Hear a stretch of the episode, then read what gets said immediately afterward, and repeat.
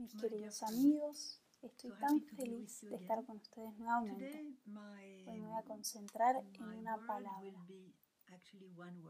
la gratitud. Y tuve una pregunta para empezar. ¿Sabes cuál es el secreto de la felicidad, de acuerdo a la pequeña flor? Ella sabía lo que decía. Ella dijo que el secreto de la felicidad es encontrar maravilloso lo que sea que Dios te envía lo que sea. Eso significa que independientemente de si estás o no estás contento con lo que tenés, lo que experimentas, hay que tener gratitud hacia Dios. ¿Sabes? Recientemente escuchamos que Nuestra Señora no se aparecería más a Miriam el segundo día de cada mes. La reacción ha sido por lo general quejas, tristeza, desilusión, hasta incluso un poco de, diría, rebelión o por lo menos desilusión.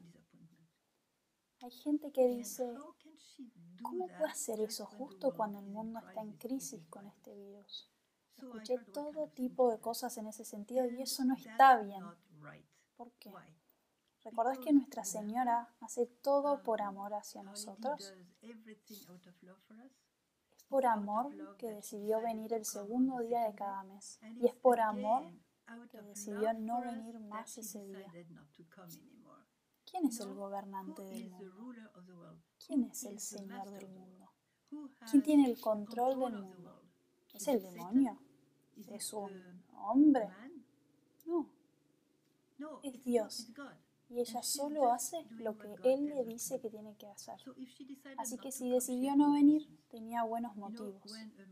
Cuando una madre le quita a su hijo algo que a él le gusta, no es por maldad. Es porque ella sabe más. Ella ve más lejos en el tiempo y sabe que eso va a ser bueno para él. Les voy a compartir una pequeña conversación que tuve con Vizca hace unos años y esto les va a ilustrar el punto. Le dije, ¿saben? Me gusta provocar a la Vizca porque cuando la provoco consigo buenas respuestas. Así que le dije, Vizca, si no vieras a la Virgen María todos los días, sino apenas una vez por año, eso sería muy difícil para vos, ¿no?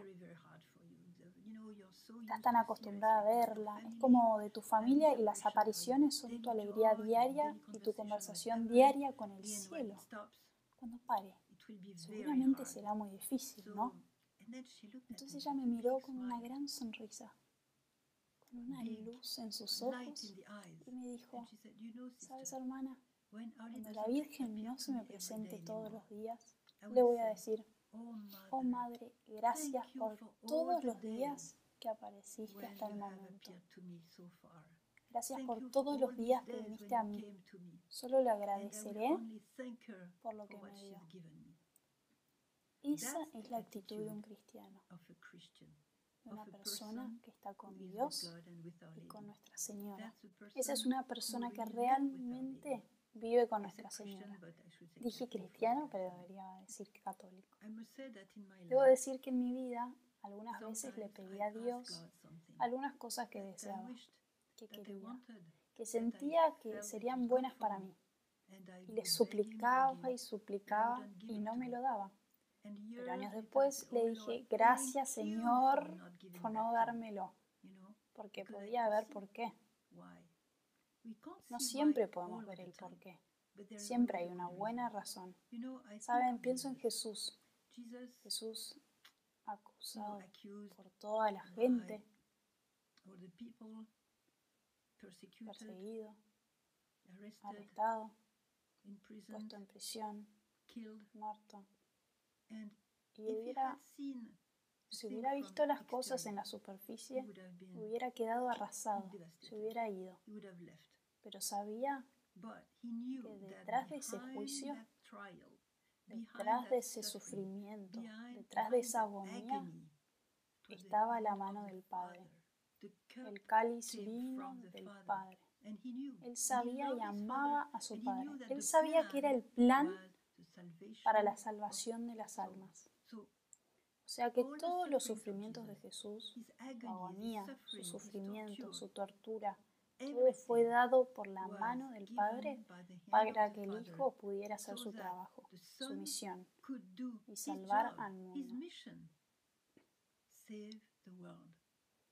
O sea que si vemos el exterior de las cosas, diríamos qué situación horrible, pero cuando sabemos de dónde viene, vemos que es solo amor solo misericordia. Y demos gracias a Dios que Jesús sufrió en la cruz, porque si no hubiera sufrido, yo no sería salvada y ustedes no serían salvados tampoco. entonces tenemos que ver más allá. Y es por eso que constantemente, mis hermanos y hermanas, tenemos que darle gracias a Dios por todo. Recuerdo otra cosa Ella estaba cerca de la pequeña calle, cerca de su casa.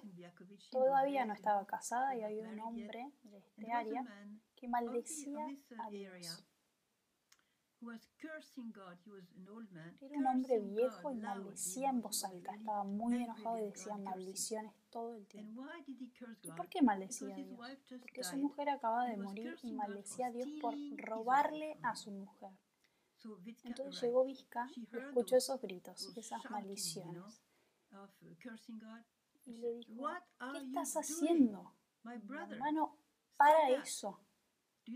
¿Crees que estás en la tierra por toda la eternidad? Deberías en cambio agradecer a Dios por todos los años que pudiste estar con tu esposa. Estuviste con ella casi 50 años. ¿Alguna vez le agradeciste a Dios por esos 50 años? Ven mis amigos, son nuestros ojos que están enfermos. Recuerdo una mujer golpeó mi puerta y esa mujer estaba tan devastada por todo tipo de pruebas que toda su cara estaba como caída. Sus ojos estaban caídos, la pera también, la nariz. Oh, oh, Daba mucha pena verla. Ella empezó a contarme una larga historia una lista de dificultades, de problemas, de sufrimientos, de persecuciones, de enfermedades. Y vi que nunca iba a parar. Así que le dije, mira, amiga, hermana, viniste a Medjugorje para pedirle la ayuda a Nuestra Señora. Está muy bien, hiciste muy bien. Y ella te va a ayudar, pero tenés que ayudarte a ti misma también todas las cosas que me mencionaste, todas las dificultades por las que pasaste en tu vida. ¿Sabes qué? Ahora vas a tomar un día, 24 horas, un día completo en el que solo vas a agradecer a Dios por todo en tu vida. Agradecerle a Dios por tu marido, por tu hijo que está tomando drogas, agradecerle por tu hermana que está enferma, agradecerle por tu hija, por la ayuda doméstica, agradecerle por la casa que tenés, agradecerle por el trabajo que tuviste antes, agradecerle a Dios por todo y solo piensa en agradecerle a Dios. Completamente, desde la mañana hasta la noche, solo da gracias a Dios. No importa si te guste o no, solo agradecerle a Dios. Al día siguiente vino, no podía reconocer. Todo estaba levantado, las mejillas, la nariz, los ojos. Estaba feliz y me dijo, me salvó hermana. Mi mirada sobre los eventos de mi vida han cambiado completamente. Ahora veo la mano de Dios. Y estoy segura que ahora es una mujer feliz, porque en vez de cargar esas cargas horribles, ahora ve la mano de Dios. No quiere decir que el sufrimiento desaparezca. El, dolor no desaparece, pero la paz está ahí. La alegría está ahí. La confianza está ahí. ¿Saben lo que vamos a hacer ahora? Vamos a cambiar nuestro pensamiento y le vamos a decir a nuestra madre. Madre, gracias por todas las ocasiones que viniste a visitarme el segundo día del mes.